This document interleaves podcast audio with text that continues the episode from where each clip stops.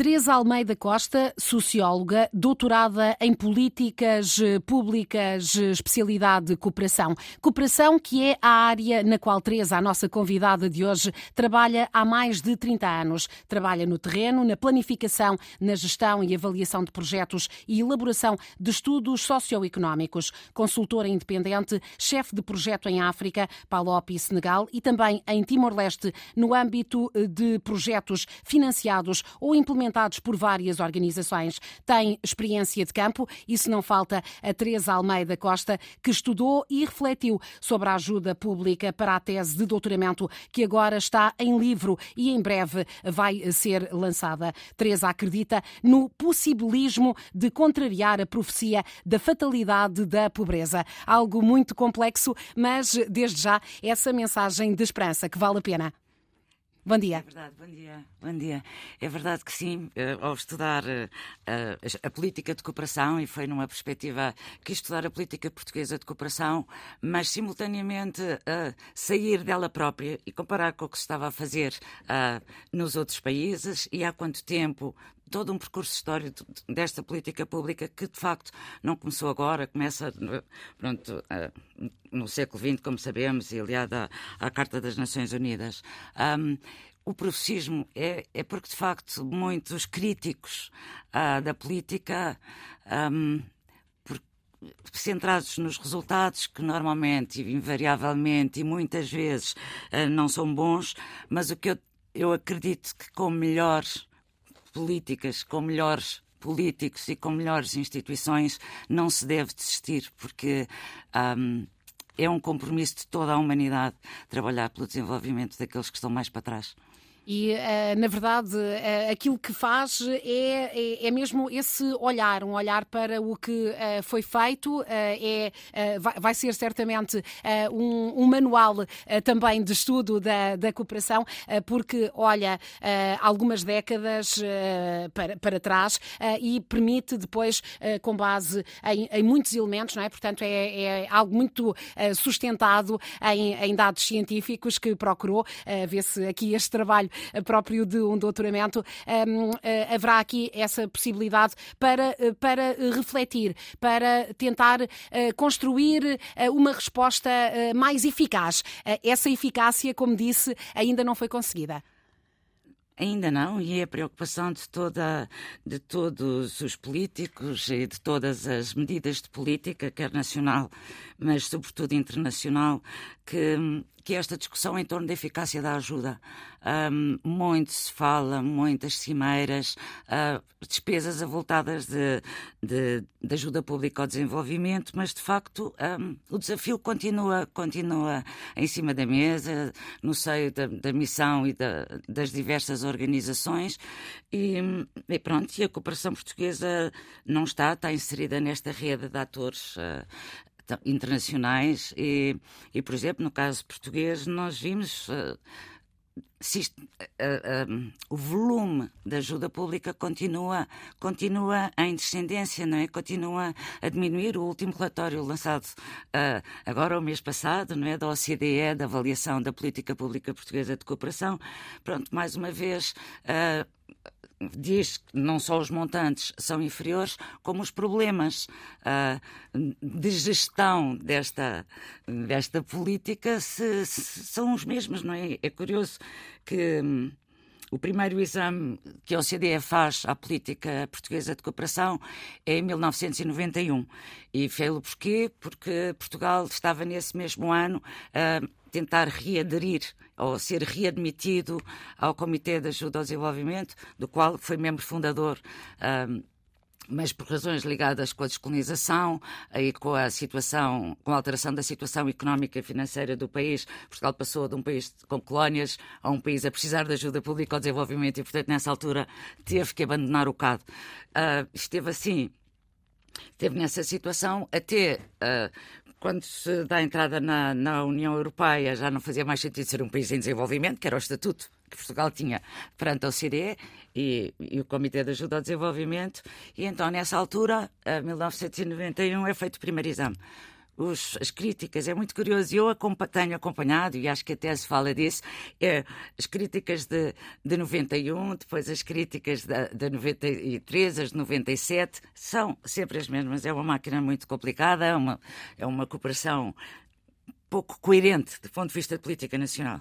Mas também tem a ver com este lado que é apontado uh, pelo, pelo CAD uh, nesse, nesse relatório, nesse exame a que a Teresa fez uh, referência e que a RDP África um, divulgou também, o Comitê de Ajuda ao Desenvolvimento, a dizer que, de facto, um, os recursos humanos, esse lado mais profissional, também a necessidade de reduzir a burocracia e o Exato. centralismo, tudo isso é, é, de facto aquilo que, que está também nas conclusões da Teresa e não é algo novo, são pontos não, que têm vindo é, a ser enunciados, é apesar de serem também destacadas algumas forças uh, sim, da, sim, da, cooperação sim. portuguesa. Sim, não, mas é, é, muito, é muito interessante no estudo de, de, qualquer política pública, não é? Que a metodologia de abordagem das políticas públicas permite exatamente ver as continuidades, as descontinuidades, as semelhanças com, com outras políticas uh, uh, de outros países e, e, e a investigação, esta pesquisa permitiu de facto uh, pronto, acompanhar esta foi uma, um, um género de uma abordagem diacrónica, não é, das instituições e o que é que mudava e percebe-se que um, estão sempre a mudar os nomes, as, uh, um, a orgânica, a funcionalidade, uh, está sempre a mudar e isso é muito engraçado. E o livro compila toda a legislação com todos os institutos. Tem pela primeira vez um organograma uh, de 25 anos, 25 não, de quatro décadas, porque vai até à atualidade, o organograma vai até à atualidade. Uh, e, e o que chegamos à conclusão é que mudam as instituições, mudam as designações, mudam as chefias, mas não muda a essência. Mas há bocado falava-me. Um, quando estávamos a falar da, da, da descida da, da, ajuda pública ao desenvolvimento portuguesa, estava, eu falei 91 porque, porque em 92 e na Conferência do Rio Portugal já membro uh, da família uh, europeia, da família internacional de cooperação para o desenvolvimento, Portugal comprometeu-se com os 0,7% uh, do PIB para a ajuda ao desenvolvimento.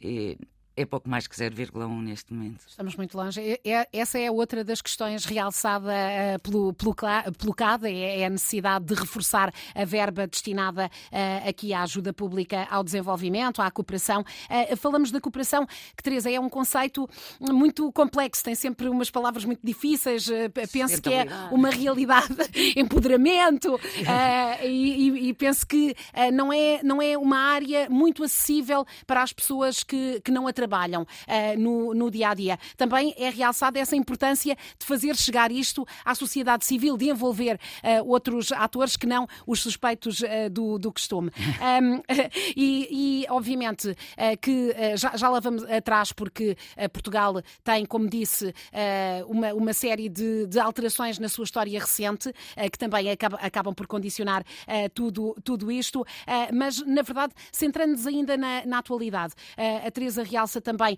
algumas, algumas questões uh, desafiantes, uh, por exemplo, a questão da cooperação eh, delegada, porque hoje em dia muitos dos projetos portugueses estão alicerçados nesta, nesta dotação orçamental da União Europeia, normalmente em parceria com outras, com outras organizações de outros países, os países destinatários, mas também outros países da União Europeia, e, portanto, destacando um bocadinho a diferença desta cooperação que era muito bilateral, não é? Ah, mas isto também ah, tem perigos, encerra desafios ah, e levanta obstáculos ou não?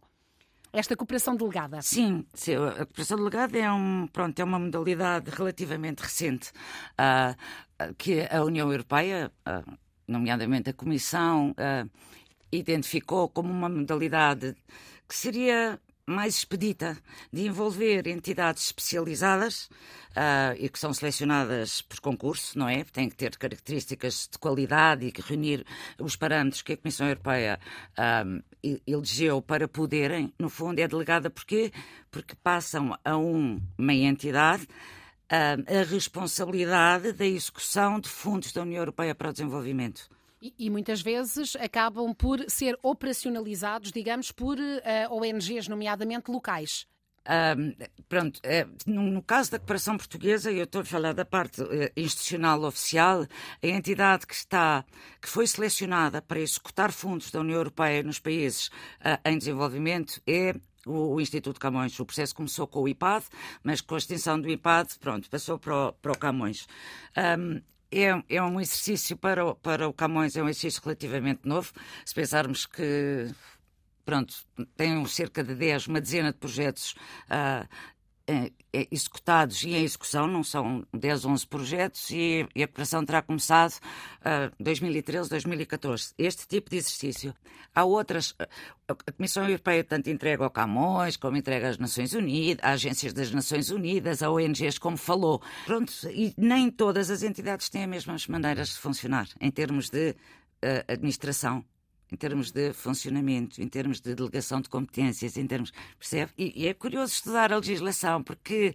E com as mudanças de programa e com as mudanças de governo, parece que vamos fazer pela primeira vez aquilo, aquilo que ainda não foi feito. Também houve muita turbulência, como a, a Teresa realça, já antes do 25 de Abril havia. Uh, uh, não era neste, neste novo conceito, não é? Uh, mas havia esta ligação aos países, como, como acaba de referir, e depois, obviamente, que tivemos muitas ideologias eh, diferentes nos nossos governos e isso também terá condicionado a forma como, eh, como, se, eh, como se faz a ajuda pública ao desenvolvimento.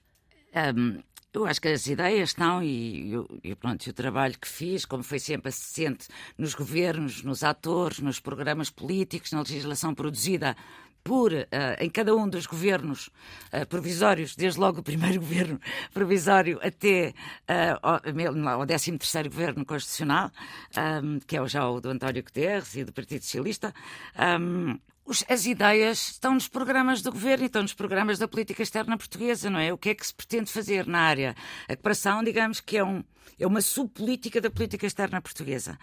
E desde o princípio, e no primeiro governo do Portugal Democrático, que é o primeiro programa é de maio de 1974, já nessa altura, Portugal tinha uma ideia muito concreta e está muito bem, uh, muito bem definida de que uh, continuar a prestar apoio ao desenvolvimento com a inclusão de todos, até eu, eu, na minha tese eu falo, parece que estamos, já estavam, já sabiam que em 2005 ia haver a Declaração de Paris e o princípio da apropriação, não é?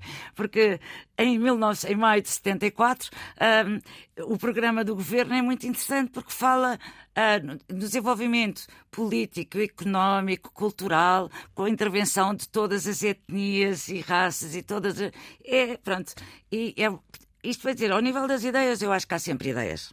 E todos desde essa altura, ainda os países não eram países, ainda se estava a discutir a transição, quer em Portugal a transição para a democracia, nesses países a transição para a independência, mas sempre foi um, digamos, um dossiê querido dos políticos portugueses e dos, dos diversos programas do isso, governo. Isso cabe também, também realça neste último uh, exame, que é, uh, de facto, uh, o conhecimento que existe. É preciso que ele se traduza de uma outra forma, mas há esse conhecimento, essa proximidade. Ah, há, claro que há, e, e pronto, há uma das a uma da, das subteses da, da, da, minha tese, não é? É que com o 25 de Abril, Portugal tem, uma, tem um passado muito importante na arena internacional, não é? De, de, quer ao nível do multilateralismo, é fundador da Sociedade das Nações, com todas as outras nações que a fundaram em 1920, tem toda uma tradição de prática em bastidores internacionais, ou teve até ao 25 de Abril, que que o tornava um parceiro digno. Está, eh, como disse, é membro fundador da OCDE, é membro fundador da, do CAD. Um, tem toda aquela parte académica. Portugal tinha pronto. A Teresa também realça isso, sim, sim, sim. Antes do, do 25 Antes de Abril, do 25 de Abril havia um uh, grande... no, no, domínio agrícola, no domínio da medicina, instituições muito exatamente, prestigiadas. Exatamente, desde, pronto, muito cedo começou, Portugal investiu uh, em termos académicos, não é, na formação... Uh, de estudiosos e de, e de práticos, o que a gente chama, não é, os cooperantes, a gente que sabe de agricultura, a gente que sabe de... Pronto. E Portugal tinha essa escola. O que é que acontece? E eu estava a dizer que era uma subtese, porque o 25 de Abril foi aquela altura também muito conturbada, não é? Uma transição de ruptura, como lhe chama, não é? Uma transição de ruptura. Exatamente. e, portanto, foram instituídas as comissões para os despedimentos, não é? E, e portanto, isto era um, era um dossiê muito sensível ideologicamente, não é? Tudo que era, uh, pronto, estava ligado às colónias, seja a estudar, ou seja, foi muito, muito, muito, e portanto ter-se-á perdido expertise nesse sentido. Ter-se-á perdido expertise porque os conhecedores foram afastados do sistema são, são estes choques eh, que, que acontecem com, a, com, as, com as mudanças. Mas, mas considera, e, e como fez este estudo diacrónico, eh, que isso que se tem vindo a recuperar, essa, é, o que se perdeu nesta transição de ruptura, tem vindo a recuperar-se? Já passaram muitos anos, não é? Também, portanto, estamos a falar quase 50 anos e, portanto, eh, não é possível recuperar em pessoas, mas aos poucos vai-se recuperando as novas pessoas que estão a estudar. Um, e esta, esta minha incursão ajudou muito e acho que pode sinceramente ajudar quem vai trabalhar, quem vai trabalhar para o terreno. Eu comecei muito nova, não é? E... Fale-nos assim, pode, pode, falar dessa primeira experiência. Como é que, como é que entra, porquê é que entra nesta área da cooperação? Olha, eu acabei o ISCTE em 85, em setembro de 85, apresentei o seminário que terminei e fui logo convidada para ir para a Guiné-Bissau num projeto do Banco Mundial. E então tinha 22, acabado de fazer 23 anos, quando uh, vou para a Guiné, assim, dois meses depois de acabar o ISCTE. E, e pronto, e quando vamos. Uh, ninguém, ninguém está preparado. E a esse nível, eu acho que Portugal ainda, lá está, está nos diplomas todos, já dos anos 80 e 90, que é preciso saber uh, formar os cooperantes. Uh, e foi toda uma aprendizagem, muito sozinha, mas muito com os estrangeiros, porque de facto. Uh, toda a gente fala da nossa cooperação, que é muito afetuosa e que temos muito jeito e que gostamos muito. Mas pode ser uma relação, de facto, é, é de afetos, como fala o João Cravinha muito bem, não é? é? Sempre foi uma relação de afetos, muito ligada ao passado colonial dos próprios. João Cravinho, que é preciso dizer, assina uh, o prefácio, é neste momento o Ministro dos Negócios Estrangeiros uh, e, e, esteve também à frente do IPAD, é um profundo conhecedor uh, desta, e desta área. De dos Negócios Estrangeiros. Uh, e, e, estava a dizer, Teresa, desculpa, interrompia, que uh, fala dos afetos, não é? É uma Sim, cooperação feita que, de afetos. Que era uma cooperação. E, e de certo modo, este livro permite. E a mim ajudou, eu, eu gostava imenso de ter lido qualquer coisa de parecido antes de ter ido a primeira vez, porque ajuda muito a, a, a contextualizar e a relativizar a forma como fazemos. Outros já fizeram, já foram feitas tantas coisas, não vamos repetir os mesmos erros. Este livro é assim uma história de, de como é, quando é que começou a ser feito o quê? Está a ver? Tipo, não é nenhuma novidade hoje falarmos no quadro lógico para, para a cooperação portuguesa. Foi uma coisa. Ainda hoje é muito difícil uh, haver pessoas que saibam fazer um quadro lógico, é, mas que é um instrumento, uma ferramenta de, de, de, avaliação logo, desde logo do orçamento. Do, é preciso, para conceber um projeto e submetê-lo a financiamento, precisa de fazer esse quadro lógico, que é uma ferramenta, é um instrumento uh, técnico, digamos. Se pensarmos que o quadro lógico foi introduzido no, no, saber fazer dos técnicos eh, de cooperação em 1969. Em 1969, não é? Pela USAID, que é a primeira agência, uh, a agência americana para o desenvolvimento, é a primeira, é a primeira agência mundial. E por isso é bom, porque. É como em tudo, é, é importante sim, saber o que está para trás para, para conseguir. O percurso avançar. nós que andamos no, no, terreno, nós todos que andamos e andamos, é, é, é sempre um bocadinho, é um caminho uh, muito por si, muito por si. É, é, e falar com outros técnicos estrangeiros, eu aprendi muito com os meus chefes estrangeiros, eu aprendi muito com os colegas que encontrava no terreno. Um, ah, e, pronto, com muita pena minha, menos, menos com os portugueses.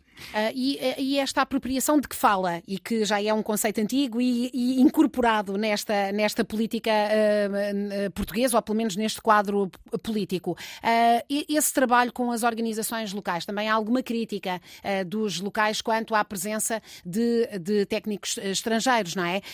como é que isso se reflete, sobretudo neste contexto, nestas novas agendas, a nova agenda mundial, a nova agenda africana, e falamos muito dos países africanos de língua oficial portuguesa, como é que como é que tudo isto um, se constrói nesta parceria desejada de esta efetiva parceria, uma relação de igual para igual? Uh, como é que isto se faz? É, é, é como diz, é desde 2005 e começou, pronto, o século XXI é nisso muito, muito importante, que é o reconhecimento de que ninguém pode ficar, para pode ficar de fora e que as parcerias é uma coisa muito importante. Há um, um se estudar os, os objetivos, primeiro os, ODS, os, os ODMs, depois os ODS, eh, as parcerias são, são muito, muito, muito relevadas. Não é só o combate à fome, o combate às doenças, é as parcerias, porquê? E aí lá está. Se as organizações dos países participarem, quer na formação das políticas que lhes dizem respeito, participarem na execução dos projetos que são para as suas comunidades e que são para as suas famílias, pode ser uma forma muito mais eficaz, porque promove o engajamento, não é uma palavra que também se usa, não é muito português, mas é muito, é muito de cooperação. Engaja os próprios no seu próprio desenvolvimento é, quem melhor, quem melhor uh, do que os beneficiários para saber tratar, se houver posses e tecnologias e, e financiamento, mas para participar dessa mudança, não é? E, portanto, ah, não pode continuar-se a achar que o saber fazer está todo no Ocidente, está todo. Uh, fora dos países que necessitam, não é? É preciso envolver as próprias comunidades, mas isto não é nenhuma invenção do livro, nem muito menos minha. Há muito tempo que se fala da importância da participação e do envolvimento dos beneficiários na execução das políticas uh, de desenvolvimento. A, a Teresa agora está envolvida no, no seu uh, trabalho, não é? Na, nesta avaliação de resultados, como disse, que é uh, muito importante, mas que resultados avaliam? Como é que, como é que vão sentir como é que vão perceber, quais são os parâmetros para perceber que este ou aquele projeto uh, contribuíram para o bem-estar daquela determinada uh, população? Como é que isso se faz? Esta é uma metodologia muito, muito bem desenhada, muito instrumental e que está, um, está tudo definido. E um, pronto, e os resultados desse instrumento, não é? Vão, vão nos dizer a cada um onde é que existem os problemas, porque é que o projeto não está a funcionar, porque é que não estão a ser alcançados os resultados uh, que estavam previstos ser alcançados, uh, no intuito uh, de reforçar e melhorar o impacto dos projetos junto dos beneficiários. Um, é uma metodologia que já tem 20 anos e que, pronto, surge porque os orçamentos para o desenvolvimento vêm dos orçamentos dos países mais desenvolvidos e, o orçamento dos países vem das próprias pessoas e das suas contribuições. E, portanto, é importante uh, restituir onde é que o nosso dinheiro está a ser gasto. E os diversos Estados-membros. Uh, e, pronto, da, da, União Europeia, há cerca de 20 anos instituíram esta metodologia como uma, uma, uma técnica de transparência e de accountability, de, de onde é que o dinheiro está a ser gasto? Quando vamos fazer estes exames chamados as, as monitorias ROM, quando vamos fazer o que, pronto, o que está em causa, o projeto tanto pode não ser parado naquela altura, como fica sujeito e obrigado a proceder a alterações, pode ser uh, dos recursos humanos, que não, estão, não foram escolhidas as melhores pessoas para executar o projeto, e portanto é, uh, são o resultado destes exames, não é? Que fazem uh, melhorar uh, a eficiência e a eficácia das intervenções financiadas com fundos europeus. E, e as suas missões recentes deixam-na com um, um, sentimento de, otim, de otimismo ou nem por isso? O que pedem aos peritos é que digam em conclusões o que é que está mal e, e o que é que está, o que é que está bem e em recomendações o que é que tem que ser melhorado. Então, essa parte é muito boa e, eu, e a maior parte das entidades implementadoras gostam muito da ROM porque é um instrumento que não é, não é para não é para cortar, é para melhorar. Não é para acabar, é para viabilizar. Teresa Almeida Costa, a entrevistada de hoje, eh, que eh, defendeu esta tese de doutoramento eh, sobre a institucionalização, a institucionalização da política pública portuguesa de cooperação entre 1974 e 1999, com pistas para mais além, um livro que certamente será a base para que quem se interessa por estas matérias. Muito obrigada. Obrigada.